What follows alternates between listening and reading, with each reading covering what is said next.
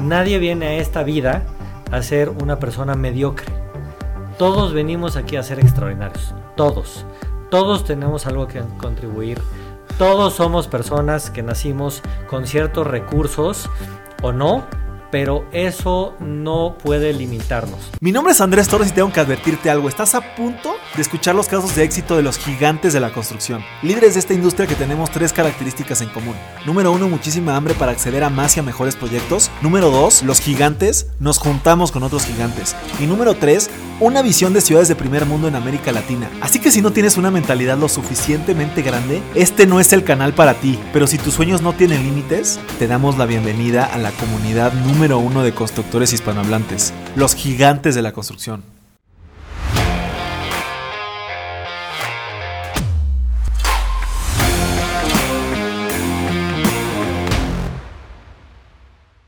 Mis gigantes, bienvenidos a un episodio más de este podcast de construcción más importante a nivel Hispanoamérica. El día de hoy otra vez estamos de manteles largos y aparte aquí en nuestra oficina estamos recibiendo, mi querido Alex, a un verdadero gigante o un titán, no sé cómo llamarlo. Yo le diría titán, como bien dice el título de su libro, Real Estate Titans. Eres Cohen nos nos honra aquí con su presencia en nuestro podcast. Muchas gracias por venir. Pues honrado de estar aquí. Gracias por tenerme. Bueno, para quien no sepa, eh, pues eres es inversionista, emprendedor y autor. Eres ha estado involucrado en transacciones globales por más de 3.5 billones de dólares y se ha relacionado así con los inversionistas de real estate más importantes del mundo. Eh, y bueno, obviamente pues es autor de este libro, Real Estate Titans. Si no lo han leído, lo tienen que ir a, leer. Es un bestseller y súper recomendado aquí por los gigantes de la construcción. Y pues la primera pregunta que, te tengo eres, como te comentábamos por, por, teléfono, es que tú fuiste una inspiración para, para, nosotros, para la creación de Gigantes de la Construcción, ¿no?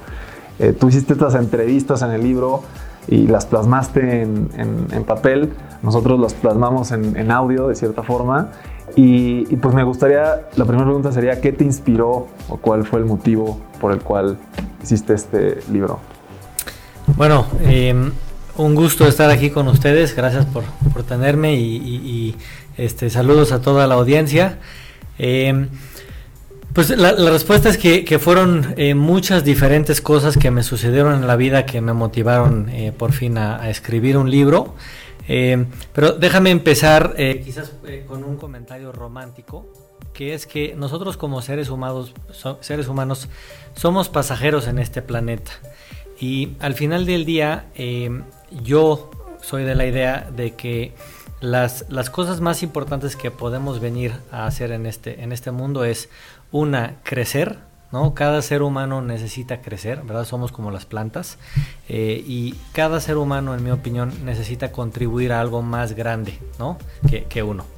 Entonces, eh, con este libro, eh, mi intención principal fue contribuir a algo mucho más grande que yo, ¿no? De hecho, ahí luego tengo, tengo amigos que, que, se ríen y me dicen que esas hay tres cosas que uno tiene que hacer en la vida, ¿no? Tener, tener hijos, este, plantear un árbol y escribir un libro. Eh, bueno, no, sé si sea cierto o no, pero eh, definitivamente... ya este, lo del libro. Pues, pues, ya, ya, checkmark con, lo del libro y eh, para mí la verdad fue una, una extraordinaria experiencia. Les voy a decir, como lo platico en el libro, hay, ciertas lecciones que yo comento en el libro, pero como lo comento, una de las, uno de los temas principales es este tema de la contribución y, y con la contribución uno tiene que encontrar una misión que va más allá, ¿no? Por ejemplo, si yo voy con Juanito y le digo, oye Juanito, necesitas al final del mes generar 100 pesos, este, porque si no los generas, este, pues no vas a poder ir a comer en tu favorito restaurante, versus si yo voy con Juanito y le digo, oye Juanito, este, necesitas generar 100 pesos porque si no generas 100 pesos, tus hijos, tus tres niños no van a tener que comer. Juanito va a ir y va a encontrar una razón mucho más grande que él, ¿no? Una misión, ¿verdad? Eh, una razón del por qué y va a lograr al final generar los 100 pesos en este segundo ejemplo. En el primero no, ¿verdad? Y, yo me he dado cuenta en la vida con todos los seres humanos extraordinarios que, con los que he interactuado, al final así funciona, ¿no? Cuando tienen el por qué, ¿verdad? Y, y para mí ese por qué es una contribución, yo soy parte de diferentes caridades, ¿verdad? Eh, obviamente también a mí me motiva mi propio éxito, eh, este, pero eh, siempre para este libro fue el, el, yo decir, bueno, ¿cómo puedo agregar valor? ¿Verdad? Que eso es también algo que, que aprendí de los titanes, ¿no? Estos titanes extraordinarios que tuve la gran suerte de entrevistar, fueron 11 diferentes personas de alrededor del mundo en este libro, y con ellos y ellas lo que se volvió muy evidente para mí en todos los casos es que ellos te dicen, oye, tú tienes que encontrar un porqué y tú tienes que encontrar una manera de agregar un enorme un extraordinario valor a tus clientes, consumidores, inversionistas, etc. Y eso es lo que busqué con este libro, eh, agregar ese extraordinario valor a las personas. Hoy en día eh, este, pues hemos vendido ya más de 35 mil copias, el libro está en cuatro diferentes idiomas. Este, el, libro original, como yo lo escribí, está en inglés pero después el, este, esta casa editorial de Nueva York lo, tradujo. Eh, yo, no hablo ni japonés, ni chino, ni portugués, ni nada. Este, esas fueron y encontraron eh, eh, casas editoriales locales para hacerlo, pero hemos tenido esa bendición y para mí, a mí me da una enorme, em, una enorme alegría, me llena el, luego recibir correos en LinkedIn, mensajitos en, Facebook, correos, etcétera, etcétera, de oye, tu libro me causó, eh, eh, me motivó para empezar un negocio, me motivó a ir a hacer este primer día. He recibido cientos de correos de diferentes personas de alrededor del mundo de cómo este libro los ha impactado y eso para mí es un honor. Yo también participo en una caridad con uno de mis grandes mentores eh, de niños en Kenia que se llama Save a Mind que ha sido una enorme bendición para mí poder participar en esta fundación. son niños en Kenia que no tienen ni agua, ni comida, ni nada. Así nosotros aquí, ya sabes, luego tenemos días duros y decimos, ¿por qué me pasa esto, Dios? Y, realmente no, no, es nada, ¿no? Lo que, nosotros tenemos, digamos, aquí vas y encuentras a este grupo. Y, y también lo interesante en la vida es que cuando uno va y le agrega valor o le ayuda a gente que tiene mucho menos que uno, como que e, eso es riqueza real, ¿no? Ahí uno se da cuenta, ¿verdad? De, lo extraordinario que es esta vida. Eh, que, es una de las grandes paradojas de la vida, ¿verdad? Este, nosotros trabajamos todas nuestras vidas para que el día, este, pues que ya nos vamos al, siguiente mundo, a la siguiente vida además, pues nosotros dejamos todo lo que hemos trabajado y, y fomentado y planteado aquí a otras personas. ¿Verdad? ya sea a nuestros hijos, ya sea caridades, a familia, etc. Sí, está súper interesante. Fíjate que yo escuché una frase de, una persona que se en redes sociales que decía, si no vas a ayudar cuando estás empezando o cuando no tienes nada, por así decirlo, no vas a ayudar cuando seas millonario. Y ahora nosotros igual con, con Gigantes de la Construcción decidimos que estamos ayudando, de hecho, una fundación, la Fundación Construyendo y Creciendo, que dan educación en las obras a trabajadores de la construcción. Increíble. Entonces, pues creo que eso está muy alineado, lo, que nos platicas, el libro, gigantes y todo, ¿no? Sí. La realidad es que, de verdad, impresionante que seas así. Muy poca gente hoy en día es, es de ese estilo y sí, efectivamente, no me acuerdo en dónde lo leí, pero habla mucho de que el ayudar, efectivamente, cuando no tienes lo, lo que estás aspirando a tener, es muy importante que que te, que te lo mentalices y que te salga por, por, por, caridad, por gratitud, por lo que tú quieras, porque siempre hay alguien que efectivamente le está pasando mal, ¿no? Y uno efectivamente piensa que por un mal día, que no te, este, no te hicieron la compra, la licitación la perdiste, bla, bla, bla, y dices, ¿por qué? ¿Por qué? Pero pues bueno, o sea, qué bueno, qué buen pensamiento tienes, buen mindset, eso me gusta, esos, esos objetivos. Y sabes qué, fuera de, fuera de todo esto, enfocándonos en el libro, este, Mieres, nosotros tenemos un lema a partir de, ese gran título, ¿no? de ese gran libro, que entre gigantes nos juntamos con otros gigantes. Y desde el nacimiento de Gigantes de la Construcción hemos estado vinculándonos con gente muy importante en el medio. Bueno, pues tú eres un claro ejemplo. Pero nosotros lo hemos hecho muy local, ¿no? En la República Mexicana. Y tú ahí lograste tener entrevistas con personas de todo el mundo. ¿Cómo, cómo le hiciste o cuál fue esa motivación o, en qué momento sucedió el, le voy a mandar un mail, le voy a escribir, oye, me contestó, voy para allá o cómo, qué pasó ahí? Sí, em, pues bueno, mira, yo, yo creo también mucho en, todo lo que acabas de decir y yo desde hace muchos, muchos años eh, tuve la gran bendición, cuando yo estaba muy chiquito, hacia los 8, 9, 10 años, eh, tuve la, bendición de jugar tenis. Em, mi, mi, papá, eh, para ayudarle a mi mamá en la casa, me sacaba a mí, a mi hermano y nos llevaba a las canchas de tenis con él. Y ahí este, pues, empezamos desde los cuatro años y después rápidamente empezamos a jugar ya a un nivel más alto. Eh, viajamos en, Europa y demás ya a esta edad chica y mm, a jugar torneos eh, globales. Yo soy originalmente de Israel, entonces por eso menciono el tema de Europa, porque vivíamos ahí. Y, y mi papá me dijo desde chiquito, oye, necesitamos encontrar un jugador profesional que los, que los enseñe a ustedes que sea el jugador de tenis, el, coach de tenis de ustedes.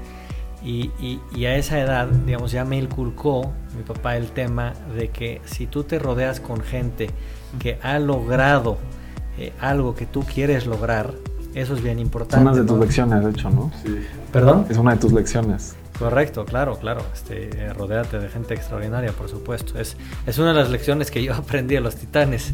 Este, eh, por supuesto, y, en la vida, ¿no? Eh, constantemente, digo, ya llevo 10 ya, ya, vamos, ya vamos por 17 años trabajando Em, entonces ya también yo en, mis juntas este, profesionales, etcétera, etcétera, siempre lo he visto. Pero digamos, en el deporte es un ejemplo muy claro, ¿no? Aquí es un ejemplo el tenis, pero puedes extrapolar eso y eso aplica para todo en la vida. Quieres ser un cuate, este, ya sabes, pues, pues bien fuerte, con muchos músculos, pues ve y encuéntrate a Mr. México que te entrene y pues probablemente vas a lograr las metas, ¿no? quieres hacer un Ironman, lo mismo, este, pero lo mismo este, en, el mundo de los negocios, lo, lo mismo en la política, etc y entonces yo, yo, yo, me metí hace como 7, 8 años a un mastermind, en donde pues eran emprendedores, emprendedoras de todo el mundo, eh, y, en ese momento pues todavía el concepto como que era nuevo, pero uno de mis buenos amigos, eh, que, es un titán en el mundo de inversiones de Wall Street, me dice, oye, eres 20, eso es lo bueno, ¿no? De rodearte con gente tan extraordinaria, te llevan a diferentes caminos eh, y te abren un mundo que no, no sabías o no pensaba que, existía. Entonces me, lleva por este camino y ahí llega un autor de un libro que se llama The Four Hour Work Week, que se llama Tim Ferriss. Entonces ahí tuve el gusto de conocer a Tim Ferris, eh, estuve platicando con él, le platicé un poquito mi experiencia, etcétera, y él me dijo del tema de que yo debería escribir un libro. También después eh, eh, conocí a un otro cuate que se llama Grant Cardone, estuve en una junta de negocios con, con él, este, conocí a Lewis House, uno de mis mentores también en la vida es Tony Robbins, que es extraordinario, lo, recomiendo ampliamente a la audiencia si no, si no lo conocen, este, es, es extraordinario. Eh, pero bueno, hay mucha gente extraordinaria, ¿verdad? En, diferentes ramos eh, o lo, que uno busque. Y al final eh, me inculcaron como que esta, esta idea de, escribir un libro. Ahora, también hay otra semilla por ahí.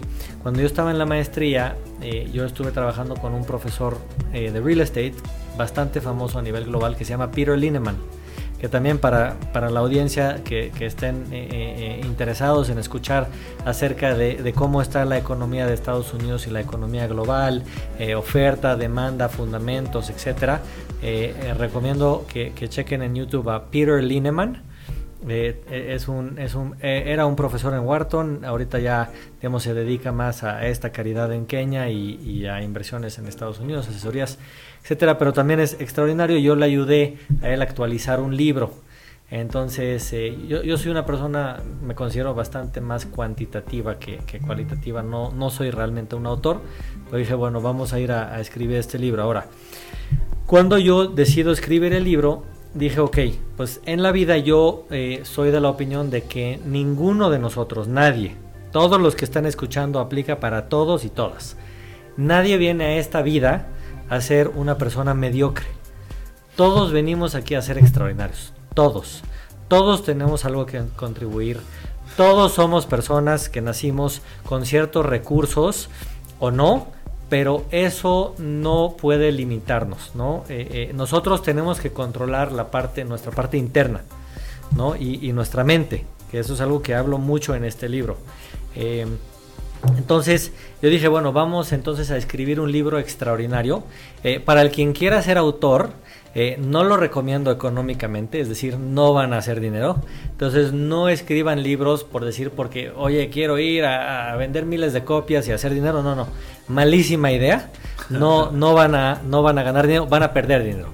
Pero, pero, eh, hay un impacto que uno puede causar y también eh, el libro de cierta manera, al igual que puede ser un podcast, al igual que muchas otras cosas, el libro te puede posicionar como una autoridad si es que logras hacer buenas cosas. Entonces, para mí, eh, un poquito con, este, con esta mentalidad de, oye, con quien tú eres las 5 o 10 personas promedio con las que te rodeas, yo dije, bueno, yo me quiero rodar de titanes globales inmobiliarios. ¿Verdad? Dije, bueno, vamos a ir a escribir un libro, voy a aplicar lo que, lo que Tim Ferriss me dijo de ir a entrevistar a todas estas personas. Después, años después, eh, Tony Robbins vi que hizo lo mismo y, y muchas otras eh, personas han hecho eso, de ir, oye, yo quiero ir a, escribir un libro acerca de, de, ser el mejor chef. Pues voy a ir a entrevistar a 10 o 15 o 20 o 100 chefs de todo el mundo, ¿no? Y, hay de eso. Pero en real estate me di cuenta que no existía, no había, no hay un libro en donde alguien fue a entrevistar a titanes. Y cuando digo titanes me refiero a, a, individuos que han invertido miles de millones de dólares, que ellos tienen un net worth arriba de mil millones de dólares, que son personas globales, ¿no? Que, que tienen una cierta eh, una, cierta eh, eh, tendencia hacia la filantropía, etcétera, etcétera, etcétera. ¿no? Yo tenía ahí mis criterios. Entonces fui, le piché esto a dos diferentes grupos en, en, Nueva York, a casas editoriales, y las dos me dijeron, oye, no, no, no, nunca se ha escrito un libro así. Teníamos un autor hace un par de años con el quien firmamos, iba a ir a hacer eso y al final no lo logró. Y como que eso sí me puso presión, híjoles, ¿qué pasa si yo no logro entrevistar a estas personas? Porque pues sí es, como ustedes dicen, oye, es difícil, ¿cómo, cómo lo voy a hacer? Entonces, por supuesto, como yo lo comento ahí, pues la importancia de tener metas y de tener claridad y enfoque. Entonces dije, bueno, esa vez hice ahí mi roadmap y dije, de esta manera voy a llegar con ellos. ¿Quieres ser parte de los gigantes y participar en un episodio del podcast? Te invito a unirte al Club de Gigantes, la red de negocios más innovadora de la industria de la construcción donde tendremos sesiones privadas con líderes de la industria y buscaremos asociarnos entre los miembros de la comunidad para acceder a más y a mejores proyectos. Te dejo la información completa en la descripción de este episodio o ve a nuestro perfil de Instagram y encuentra más información por allá. Y he tenido la suerte, ¿verdad? Este, de, haberme, pues desde, desde los 21 años que empecé a trabajar en Nueva York, de empezar a rodearme con gente extraordinaria. Eh, que, me, que yo sabía que me iban a poder abrir ciertas puertas, ciertas ventanitas y yo iba a encontrar la manera ahí. Entonces, con mucha perseverancia y diligencia, eh, les comento, les doy una historia, ¿no? Eh, eh, tengo aquí este, personas que entrevisté de Brasil y de México y de Estados Unidos y de Suiza y de Israel y de India, etcétera. Tenía muchas ganas de tener a un chino o una china. Y entonces yo en la maestría había conocido tanto a un chino como a una china, toqué base con ellos y entonces la asistente eh, de, la, de la titán china, eh, por fin, ya sabes, después de 20 correos y llamadas y porque, así ustedes ya se imaginan, ¿no? Estos cuates no tienen ni un minuto para regalarte, eh, valoran mucho más su tiempo que su dinero, ¿eh? Eso es algo bien importante. Y entonces cuando le, mando el correo y es así, yo insistente, insistente, ya incluso cuando le hablo me dice, oye, tú sí que eres este, pues, eh, persistente. y ya me estás volviendo loco, este, pero está bien, te vamos a encontrar un espacio en la agenda. Entonces me dice, oye, este, te vamos a, te vamos a dar un espacio y ya sabes, imaginémonos que, que estamos ahí en, en marzo del 2018 y me dice y me da una fecha eh, un par de días después de marzo, pero del 2019. Y le digo, oye, padrísimo, creo que nada más te equivocaste, no es el 19, es el 18. Y me dijo, no, es el 19. Y le dije, oye, pero yo no tengo un año, en un año este, este libro se va a publicar. Y entonces dijo, no, es que sabes que ella está ahorita muy, muy llena, tiene temas personales, profesionales, viajes, está formando una nueva empresa, trae, no sé, 3 millones de metros en construcción en China, etcétera, etcétera, etcétera. Y ya sabes, y obviamente entrevistas con todos estos grupos, el Wall Street Journal y el New York Times y Bloomberg y CNBC, etc. Ella no, no puede recibirte ahorita, ¿no? Entonces regresa en un par de meses y vemos, si no, pues ya era muy tarde. Eh, porque mi contrato fue que yo tenía que entrevistar a 10 titanes. Al final tuve la, eh, la suerte de tener a 11. Pero así les puedo compartir 50 historias. Y de hecho, algo interesante. Eh, creo que sola, solamente dos personas de las 11 personas eh, sí los logré entrevistar en el día y hora que al final me pusieron. Todos los demás me lo reagendaron entre 5 y 20 veces. La llamada, la reunión, ¿no? Yo, yo volé a Los Ángeles, yo volé a Florida, yo volé a diferentes lados para verme con estas diferentes personas y fue una extraordinaria experiencia, valió cada, cada centavo que le invertía. A estos minutos y a este tiempo para estar con ellos y ellas. Qué, interesante y, pues eso nos, da la idea de que pues, hay que ser perseverantes también, que estoy seguro que también una de, tus, de tus lecciones. la realidad es que fuera de la perseverancia, pues cuando algo lo traes clavado en la mente lo logras. O sea, sí. no hay imposibles. Eso, sí. es algo que nos conecta mucho a Andrés y a mí, que somos así, Totalmente. No nos movemos del Oye, al principio comentabas que una de las lecciones más importantes para ti era eh, tener un propósito y, las lecciones están mucho enfocadas a este tema, como comentabas, motivacional. ¿Qué, le recomendarías tú a alguien, aparte de esa parte, eh, pues un poquito de, mindset, eh, entre las lecciones y, estas, y estos titanes que entrevistaste? Yo me acuerdo mucho de, la verdad no, no recuerdo el nombre, pero una persona que invirtió en países que habían salido del comunismo y a raíz de eso les fue muy bien. Recuerdo mucho esa historia. Eh, entonces, no, sé tú cuál sería como, como, una recomendación para alguien que inicia en bienes raíces o en desarrollo inmobiliario eh, que, que, pueda encontrar un poco en el libro. Sí, bueno, el, el quien comentas es, es, Richard Mack y se me hace un extraordinario inversionista. De hecho, él, él tiene un, un track record eh, digamos, un, un historial ¿no? de, de, 25 años plus invirtiendo en bienes raíces extraordinario. Creo que su retorno anual en promedio es algo como 17, 16%, ¿no? el retorno que él le ha dado a sus inversionistas ¿no? año tras año en promedio, lo cual es un extraordinario logro cuando estás invirtiendo miles de millones de dólares como, como lo ha hecho él. Eh, pero, eh, digamos, ahí tocas un punto bien importante, eh, que, es el tema, digamos, de, la innovación y de pensar, digamos, fuera de la caja, ¿verdad? Entonces, digamos, en, el caso de él, al final, digamos, la historia, ¿verdad? Ahí es que, pues, él se da una vuelta, él literal agarra un avión y se va a estos diferentes países, ¿no? A, Polonia, está a Ucrania y a Rusia y a estos diferentes países eh, cuando ya, digamos, se cae el, Berlin Wall y, ahí encuentra como diferentes oportunidades. Sin embargo, el dinero institucional, y cuando me refiero al dinero institucional, es, ese es el dinero que realmente mueve los mercados, ¿no? Estamos hablando de aseguradoras, estamos hablando de fondos de pensiones, como digamos las Afores sería el ejemplo en México, eh, eh, estamos hablando de fondos soberanos de países, ¿no? Em, Estamos hablando de fondos universitarios que se llaman endowment funds, etcétera. Pero digamos, estamos hablando de grupos que manejan miles y miles de millones de dólares. No, no son individuos como nosotros tres, ¿verdad? Y el dinero institucional realmente es el quien mueve ¿no? el, el, mercado. El, real estate a nivel global tiene una evaluación eh, de 250 más o menos trillones de dólares eh, y el dinero institucional, digamos, maneja eh, una muy buena parte de esto.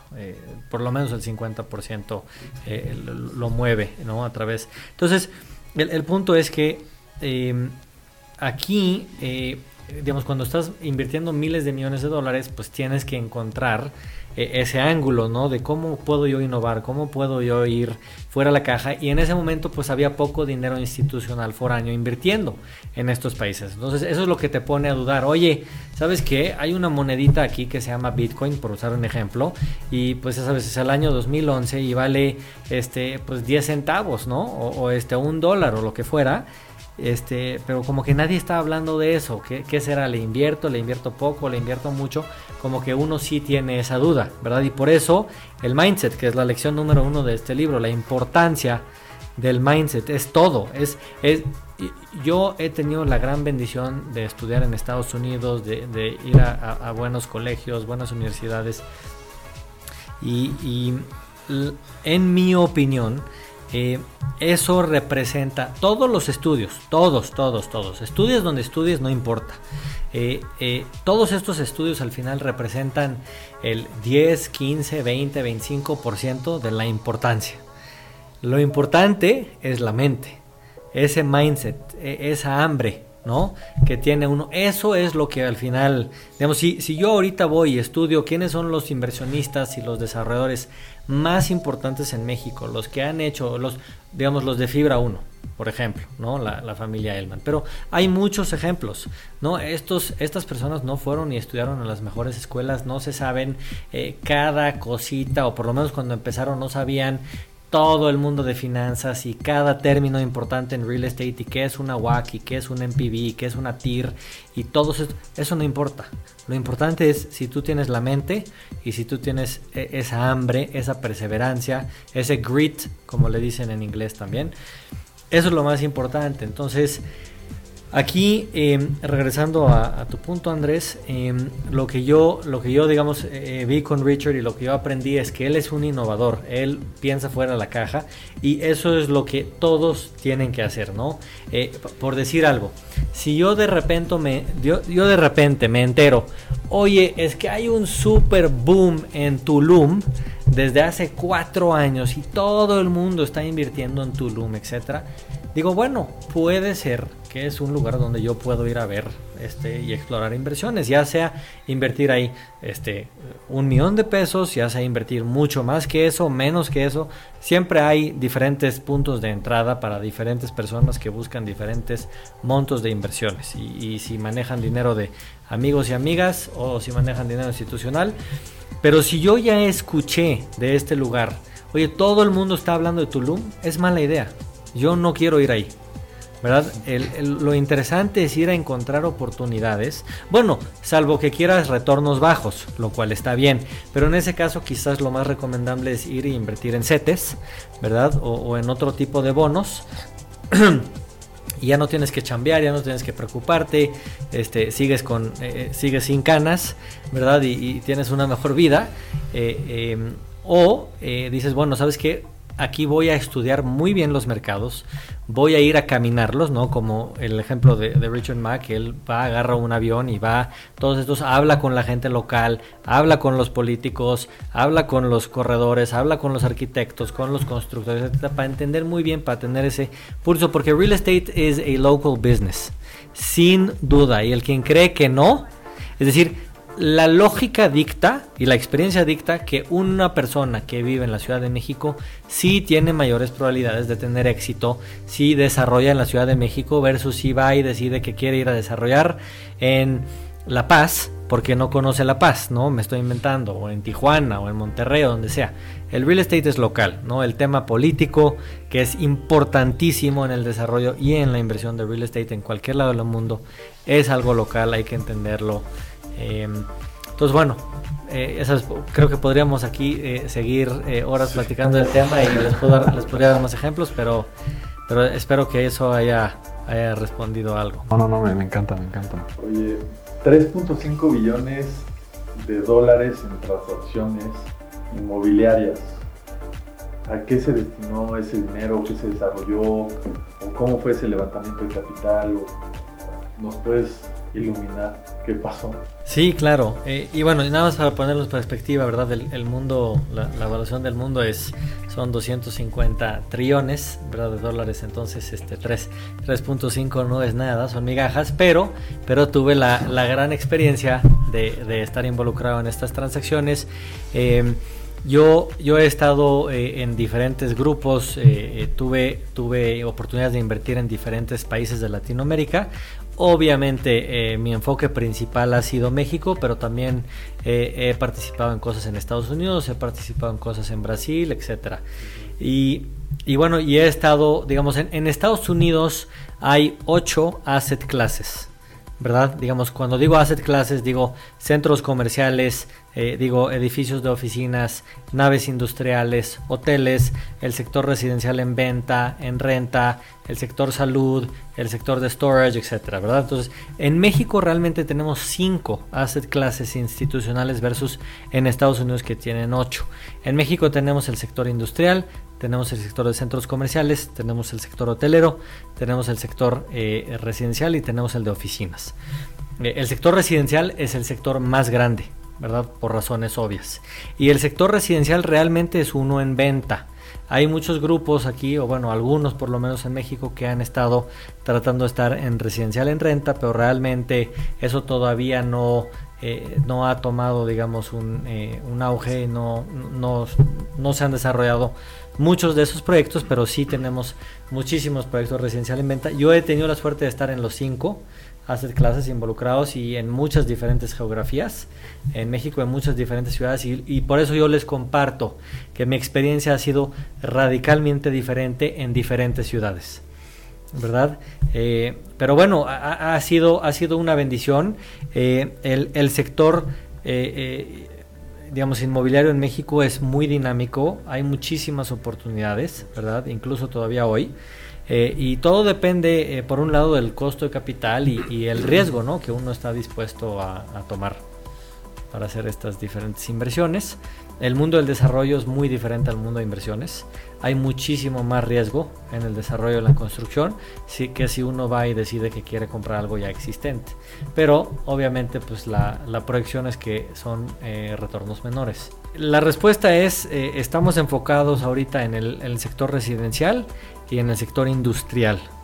Y en este segundo sector vemos una enorme oportunidad porque a diferencia del sector residencial, que hay digamos un, crecimiento orgánico, ¿verdad? Que tiene que ver con el crecimiento de la economía, con el crecimiento del poder adquisitivo, con el crecimiento natural de la población, el sector industrial se está comiendo una gran parte del sector comercial o el de retail. Los centros comerciales cerrados, la gran mayoría de estos centros comerciales en los siguientes 10 años, en mi opinión, a nivel mundial van a morirse. Y lo que va a tener que suceder es que se van a reposicionar, ¿verdad? Pero los centros comerciales cerrados que no ofrecen experiencias, ¿verdad? Que son aburridos.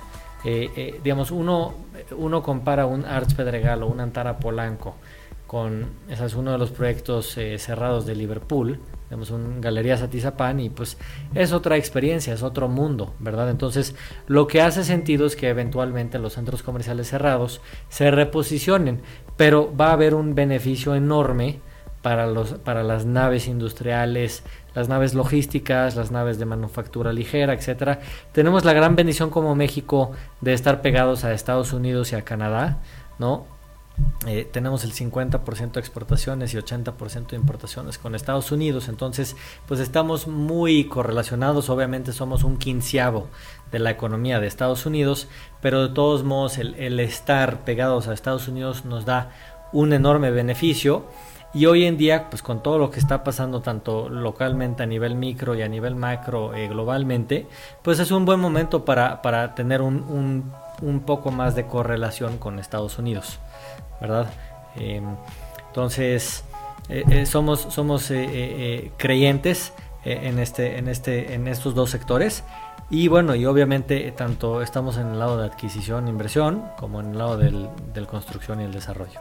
Ok, ok. O sea que si, si ahorita sería una apuesta de construcción, sería un tema más industrial, pues. Sí, sí. Em, definitivamente a nivel global eh, hay, ciertos elementos que, están sucediendo ahorita. Pues hay lo que se llama en el sector nearshoring, eh, que básicamente, o reshoring, o incluso algunos le dicen ally shoring, pero básicamente significa que todas estas empresas eh, de Norte y de Suramérica y de Europa que se fueron a Asia, ¿verdad? Hace muchísimos años, que tiene que ver con la globalización, ¿verdad? Eh, este, en estos últimos años se han estado regresando de vuelta a esta parte del mundo.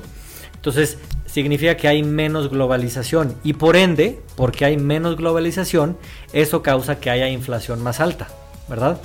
eh, y lo estamos ahorita viviendo. En Estados Unidos ahorita se reportó que hay un 7% de inflación y en México pues, pues vamos a estar seguramente ahí o más. Eh, entonces, eh, sí, la respuesta es sí, nosotros estamos muy enfocados ahorita en el sector industrial, digo, solo para, para tener una idea, digamos, los que están desarrollando industrial ahorita están recibiendo lo que se llaman RFPs, RFPs, Request for Proposals, eh, históricamente altos, ¿no? Eh, eh, es it's unprecedented, ¿no? El, número de inquilinos de empresas que están buscando espacios en Monterrey y en Reynosa y en Juárez y en Tijuana por espacios. Y el tema ahorita también es que eh, eh, sí hay, digamos, barreras de entrada más altas. ¿Qué ha pasado en el sector? Como ustedes bien lo saben y seguramente otros, otras personas eh, que han participado aquí se los han dicho, pero los costos de construcción han subido de manera exponencial, muy arriba por inflación en este, en este último año y medio desde, desde todo lo que ha sucedido con COVID, o últimos dos años, eh, por ejemplo, el acero, este, la madera, etcétera, etcétera. Y en Estados Unidos eh, este, se, ha visto, digamos, el mismo fenómeno, eh, digamos, de este incremento de, costos y demás. Y eh, todo tiene que ver también con cadenas de suministro. Entonces, hay costos más altos. El tema de la energía ahorita, por decisiones que ha tomado la 4T y el gobierno, está mucho más complicado ahorita el tema de energía, ¿verdad? Y eso aplica para todo real estate. Este, eso no tiene que ver con industrial, pero en el sector industrial, donde es un sector, digamos, mucho más apretado, eh, sí estamos viendo ahí incrementos, digamos, que sí te pegan de manera importante y a su vez la demanda está históricamente alta. Entonces está muy difícil ahorita desarrollar, construir y este, pues hay una enorme, una enorme demanda de inquilinos. Entonces, pues es, un buen mercado para hoy en día para, para ser dueño de, naves industriales y, y poder este, subir las rentas. Me encanta, me encanta. Y bueno, ya, para terminar, que tenemos aquí una, cita con, algunos de nuestros seguidores y nuestra gente, miembros del Club de Gigantes, eh, me gustaría saber o que, nos platicaras, mi querido Eres, ¿qué sigue con, todos estos logros que has hecho, el libro, eh, ahora tu, propia empresa? ¿Cuál es el objetivo? ¿Cuál es ese propósito ahora que, que lograste o que has logrado ya varias cosas en el sector inmobiliario? Sí, eh, pues mira, e, e, excelente pregunta. Eh, un poco como yo lo veo, eh, es que, bueno, Ray, Dalio, no sé si han escuchado de él, pero es el... de Principles, ¿no? Ajá, él, escribió un, gran libro que se llama Principles, lo recomiendo ampliamente. Él habla, digamos que hay diferentes etapas en la vida, ¿verdad? Eh, y está, digamos, esta primera etapa en donde uno está enfocado en, crecer, en aprender, en educarse, en estudiar, etcétera. Después está esta segunda etapa de la vida, llamémosle que, que de la edad, digamos, de los de, los 30 a los 60, en donde pues uno está planteando semillas profesionalmente, va y, ya sea como empleado va creciendo en su empresa o como emprendedor va creando su empresa en la parte personal, uno va, ya sabes, formando su familia, etcétera, etcétera.